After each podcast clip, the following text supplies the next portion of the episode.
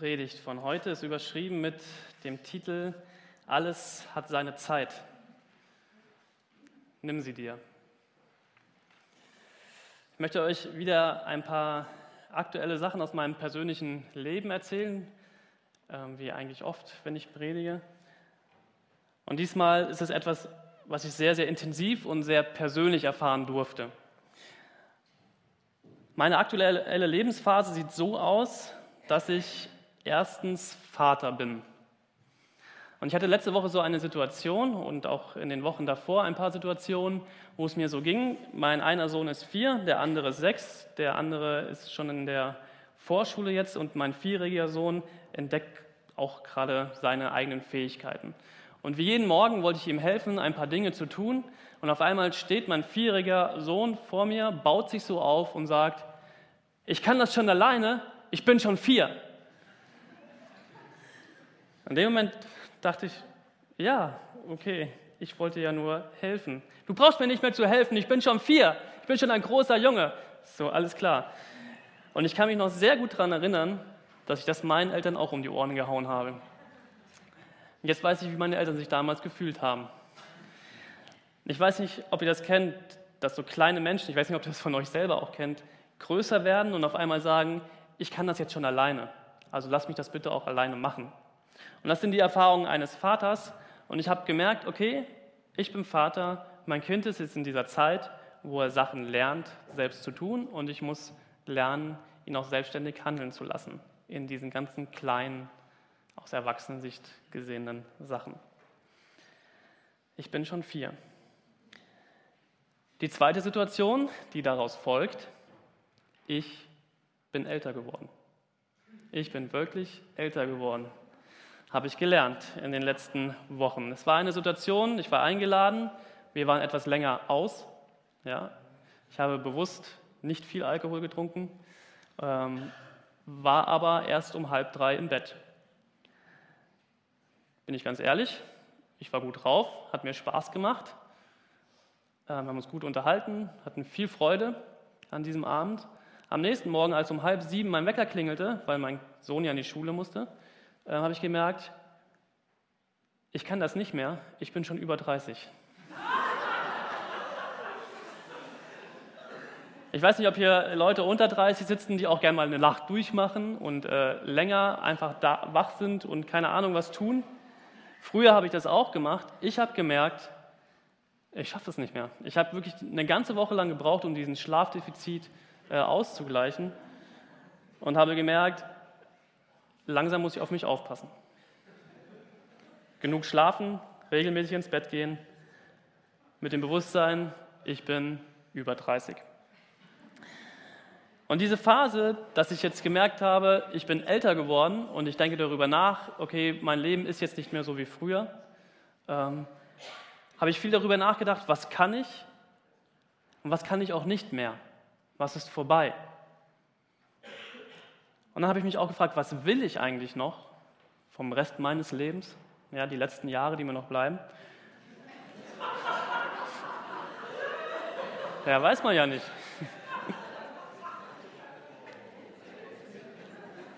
Ich habe gehört, dass ab über 30 die Zellen nicht mehr reprodu wie heißt das? reproduziert werden, sondern schon ab Mitte 20, danke.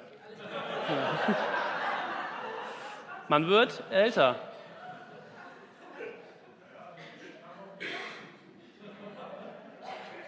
Also was kann ich, was kann ich nicht mehr und was will ich eigentlich von meinem Leben und was will ich auch nicht mehr? Ich weiß nicht, ob ihr euch diese Frage schon mal gestellt habt. Und zum Schluss blieb bei mir die Frage übrig, wer will ich eigentlich sein? Wer will ich sein? Ich war in der letzten Woche ein paar Tage in der Stille. Zum allerersten Mal so wirklich ganz bewusst in die Stille gefahren. Ich habe das immer gesagt, ich, ich mache jetzt ein paar Männertage, ich und Jesus.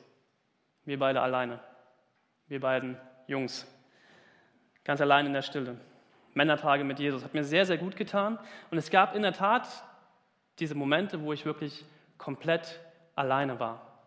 Und ich weiß nicht, ob ihr das kennt, ob, wann ihr das das letzte Mal hattet, dass ihr mal wirklich ganz alleine wart. Das ist Kilometerweit kein Mensch um euch herum, kein Smartphone in der Tasche, kein Internet erreichbar, nichts. Ihr seid einfach nur alleine. Ich habe euch mal ein Bild mitgebracht, wo ich so einsam war. Ich weiß nicht, ob ihr das erkennt. Man erkennt nicht viel. Das ist Watt. Ich war Wattwandern in Nordfriesland und ich bin wirklich eine Stunde lang einfach nur aufs Watt rausgelaufen. Soll man nicht machen, nicht alleine, aber ich habe gesagt, ich habe ja Jesus mit dabei, also Männer. Bin ich raus aufs Watt mit meinen Gummistiefeln und dann gab es diesen Moment der Stille. Es war gar nicht still. Es war ein Tosen um mich herum. Es, war, es hat geregnet, es hat äh, gestürmt, aber es war niemand um mich herum. Kein Mensch, keine Menschenseele. Ich war komplett alleine. Und dann habe ich auf einmal gemerkt, wie mein Kopf so frei wird, so leer wird. Und dann war ich überrascht, in dem Moment, wo ich gemerkt habe, es ist nichts mehr laut um mich herum. Laut heißt, diese Welt ist nicht mehr laut um mich herum. Kein Piepen, kein Gehupe, kein Verkehrsgeräusche, keine Menschen, nichts, kein Klingeln, gar nichts. Nur der Wind und der Regen. Und ich habe gemerkt, wenn man seine inneren Stimmen mal ruhen lässt und die Stimmen um einen herum leise werden, wie überraschend laut Gottes Stimme zu einem sprechen kann, wenn man mal ganz alleine ist.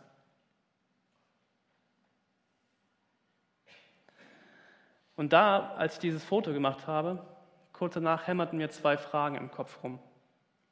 Und es waren die gleichen Fragen wie vom Anfang dieser Predigt. Wer bin ich und wer will ich sein? Auf die erste Frage hatte ich direkt eine Antwort, die gleiche wie vorhin. Ich bin älter geworden. Vor zehn Jahren hätte ich diese Einsamkeit und diese Stille vielleicht nicht ausgehalten. Und mit über 30 habe ich sie zum ersten Mal bewusst gesucht. Als ich über die zweite Frage nachdachte, wer will ich sein, sind mir einige Texte aus der Bibel eingefallen, dort in diesem Watt. Und genauer waren es drei Texte. Und der erste Text, den haben wir heute schon ein bisschen angerissen, der steht im Prediger, in einem Buch aus dem Alten Testament, und er ist überschrieben mit Alles hat seine Zeit. Und in diesem Text steht, dass alles in diesem Leben seine Zeit hat. Alles. Sterben, geboren werden, leben, trinken, essen. Alles hat seine Zeit. Und dieser Text aus diesem Alten Testament, aus diesem Predigerbuch, ist nicht unbedingt ein Lehrtext, es ist ein sehr poetischer Text. Es ist ein Lied, ein Gedicht, ganz viele literarische Sammlungen. Ähm, aber in diesem Text steckt ganz, ganz viel Weisheit. Und dieser Text, dieser Abschnitt mit Alles hat seine Zeit, endet damit. Und an diesen Text muss ich denken, als ich da stand. Steht dort im Prediger 3, Vers 9, falls ihr mitschreibt oder gerade zuhört, wenn ihr diese Audioaufnahme dieser Predigt hört. Prediger 3, Vers 9. Was hat also der Mensch davon, dass er sich abmüht? Ich habe mir die Arbeit angesehen, die Gott den Menschen gegeben hat, damit sie sich damit plagen. Gott hat allem auf dieser Welt schon im Voraus seine Zeit bestimmt. Er hat sogar die Ewigkeit in die Herzen der Menschen gelegt. Aber sie sind nicht in der Lage, das Ausmaß des Wirkens Gottes zu erkennen Sie durchschauen weder, wo es beginnt, noch wo es endet. Und dadurch wurde mir klar, dass es das Beste für den Menschen ist, sich zu freuen und das zu genießen, was er hat. Denn es ist ein Geschenk Gottes, wenn jemand isst und trinkt und sich über die Früchte seiner Arbeit freuen kann. Mir ist auch klar geworden, dass alles, was Gott tut, endgültig ist. Nichts kann hinzugefügt und nichts kann weggenommen werden.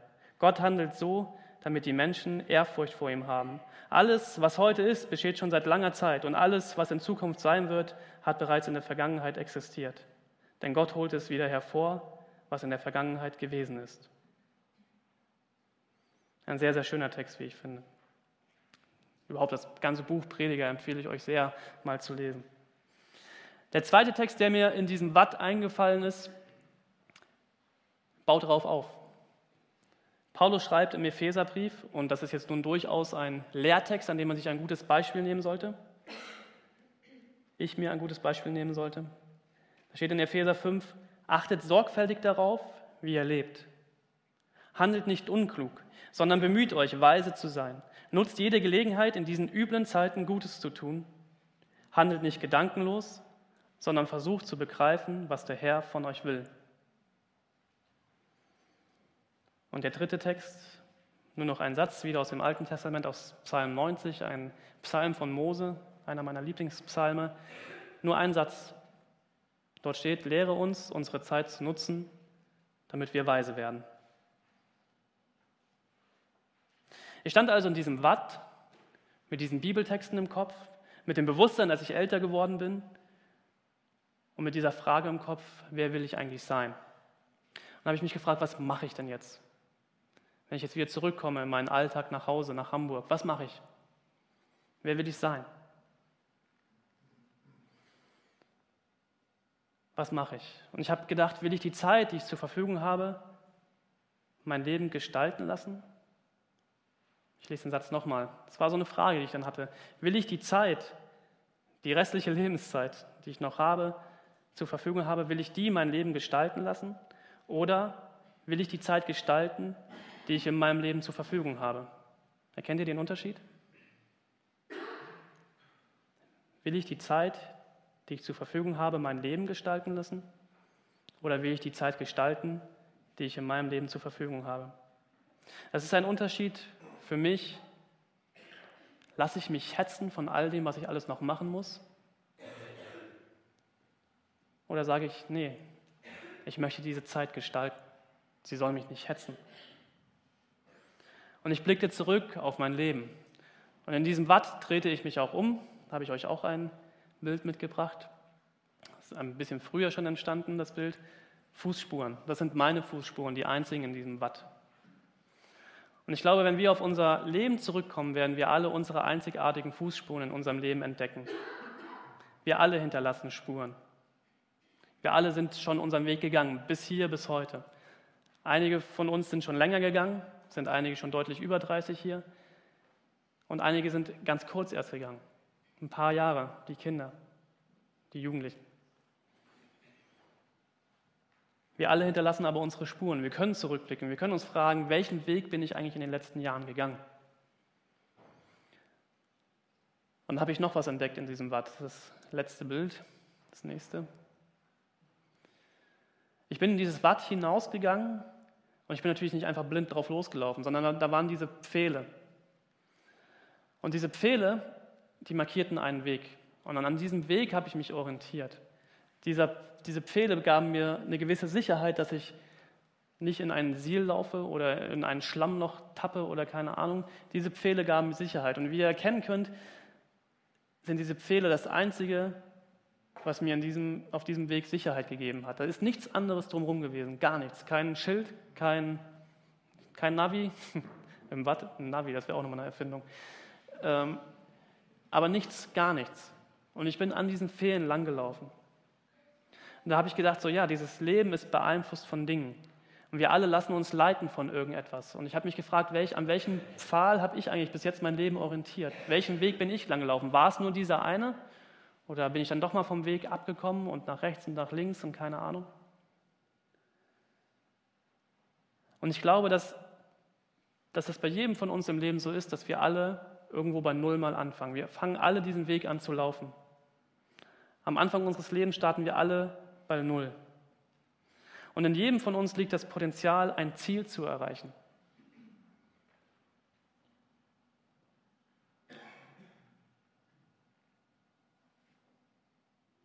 Wenn wir uns optimal entwickeln, werden wir zu, erreichen wir welches Ziel?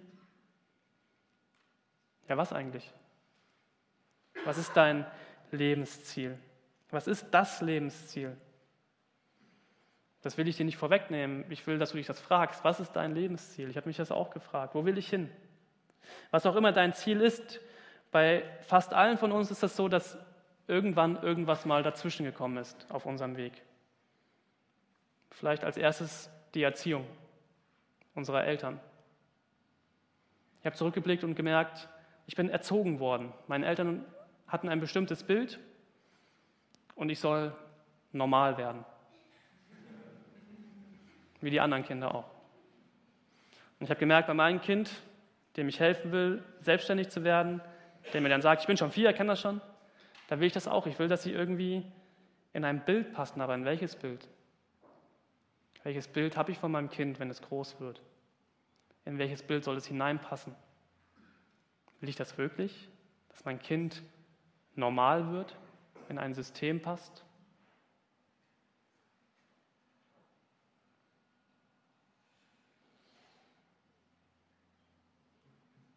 Dann trifft man Entscheidungen in seinem Leben. Auch das beeinflusst unser Weg zum Ziel. Und dann kommen Erfahrungen, Lebensstürme, schlimme Zeiten, auch schon als Kind, als Jugendlicher, als Heranwachsender in der Schule, die unseren Weg beeinflussen. Stürme. Die Geschichte vorhin mit Jesus in seinem Schlauchboot mit den Jüngern. Wisst ihr, was ich so besonders finde an dieser Geschichte? Dass Jesus sich Zeit genommen hat, dass er relaxed war, dass er in diesem Boot geschlafen hat, dass er dann aufgestanden ist, die Not seiner Jünger gesehen hat und ihnen geholfen hat. Aber er hat sich nicht hetzen lassen. In seiner gesamten Zeit auf der Erde hat Jesus sich nicht hetzen lassen. Er handelte stets klug. Er war weise. Er nutzte jede Gelegenheit, um in üblen Zeiten Gutes zu tun. Er handelte nicht gedankenlos, sondern wusste, was Gott von ihm wollte. Was ist das bitte für ein Vorbild? Was für ein entspannter Mensch, der einen der größten Aufträge auf dieser Welt hatte, nämlich den Menschen von Gott zu erzählen und für sie da zu sein, sie zu lieben und um für sie zu sterben und wieder aufzustehen von den Toten. Er lässt sich nicht einen Augenblick lang hetzen. Wie oft habe ich mich schon hetzen lassen, weil irgendjemand wollte, dass ich irgendeinen Mist abwasche. Und ich musste es noch schnell erledigen, damit der andere nicht unzufrieden mit mir ist. Und ich bin gestresst, das merkt meine Frau, das merken meine Kinder. Und schon lasse ich mich hetzen. Was bedeutet das jetzt für mein Leben? Jetzt kommt ein Punkt, da weiß ich noch nicht, ob ich das wirklich sagen soll. Ich habe gedacht, okay, wenn ich jetzt zurückblicke auf mein Leben, an was ich mich orientieren will, an Jesus, und ich möchte meine Zeit nutzen, die ich noch habe, was bedeutet das jetzt für mich? Und als erstes habe ich ein ganz banales Beispiel. Und das ist meine persönliche Meinung. Ich sage nicht, dass ihr sie übernehmen müsst.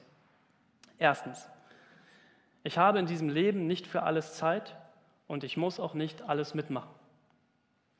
Zum Beispiel, ich hasse Halloween. Wir befinden uns in der Woche vor Halloween. Ich habe dazu meine persönliche Meinung.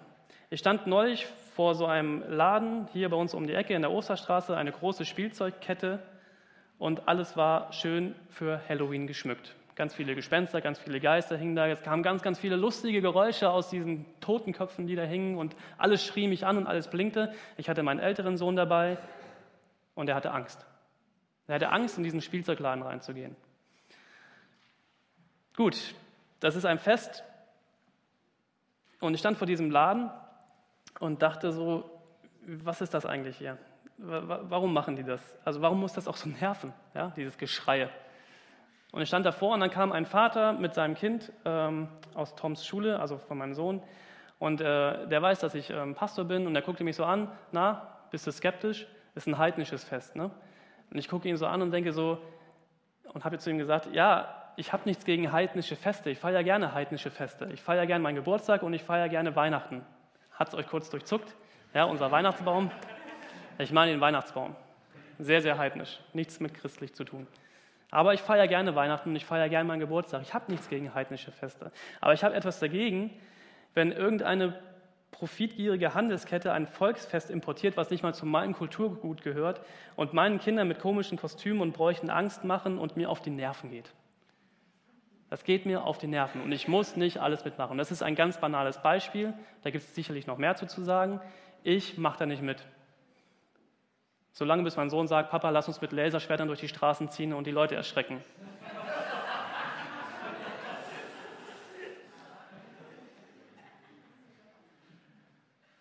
Es ist ein sehr banales Beispiel, aber auch mit einem gewissen Ernst. Wir müssen nicht alles mitmachen. Ich muss es nicht tun. Du hast vielleicht deine Dinge, wo du sagst, nee, brauche ich nicht. Aber man ist irgendwie vielleicht manchmal dazu gedrungen, dann doch zu was zu machen. Entscheide dich, was du tun möchtest und was du lassen möchtest. Und entscheide das mit viel Weisheit. Was ich damit sagen möchte, ich kann als Mensch nicht zu allem Ja sagen. Zu viel Ja tut mir nicht gut. Ich kann nicht alles mitmachen. Aber das muss jeder für sich selbst entscheiden. Und ich bin froh und dankbar, dass ich mit, mich mit Menschen austauschen kann, dass ich eine gute Gemeinschaft habe innerhalb dieser Gemeinde hier auch, dass ich hier meine Männer habe, meinen Männerkreis, ja? dass ich hier ähm, Freunde habe, die auch älter sind als ich, dass ich hier ich sage das mal so salopp, Omis und Opis habe, die, mit denen ich sprechen kann, die sagen, Marc, ich habe schon einen weiten Lebensweg hinter mir und denk mal darüber nach, mach das mal so und so. Und das tut mir gut. Das hilft mir, auf diesem Weg zu bleiben. Und ich genieße diese Gemeinschaft hier sehr.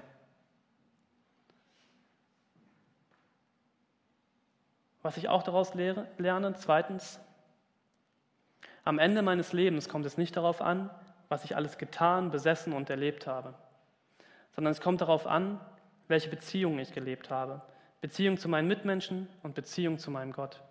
Wie bedeutungsvoll waren diese Beziehungen? Und wenn du zurückblickst auf dein Leben, auf die Fußspuren, die du bis jetzt hinterlassen hast, auf den Weg, den du bis jetzt gegangen bist, guck mal auf die Menschen, die dir dort begegnet sind. Was sind die Menschen oder wer sind die Menschen, die du am meisten schätzt?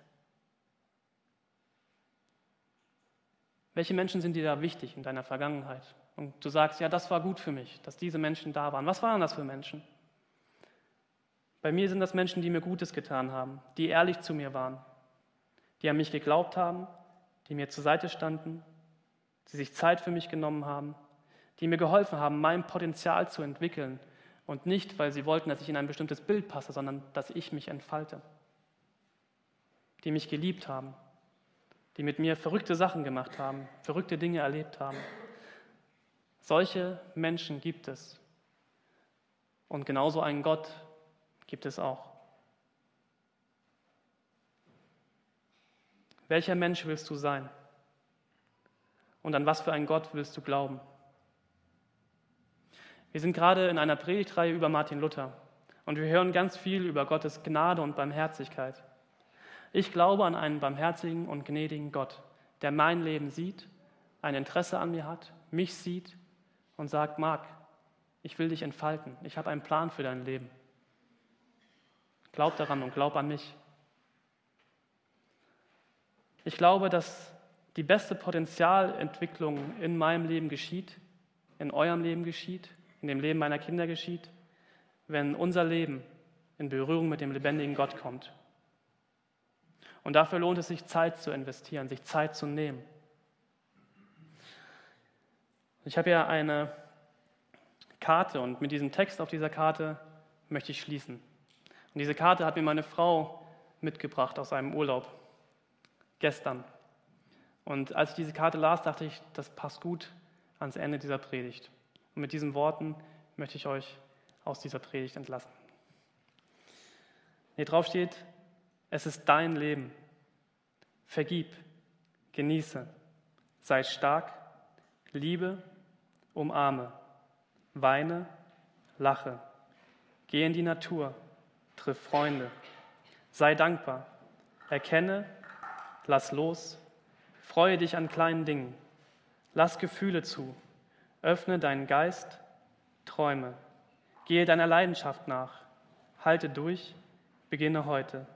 Erschaffe, gehe deinen Weg, lebe, nutze Gelegenheiten, sei freundlich, finde zu dir, reise, glaube, behalte deine Kindheit, sei anders, denke, verschenke, schmecke, sei gut zu anderen, teile, spüre, ändere etwas, nutze jede Sekunde, sei bewusst, sei, zeig Courage, geh voran, akzeptiere, bewundere, lies, sei menschlich.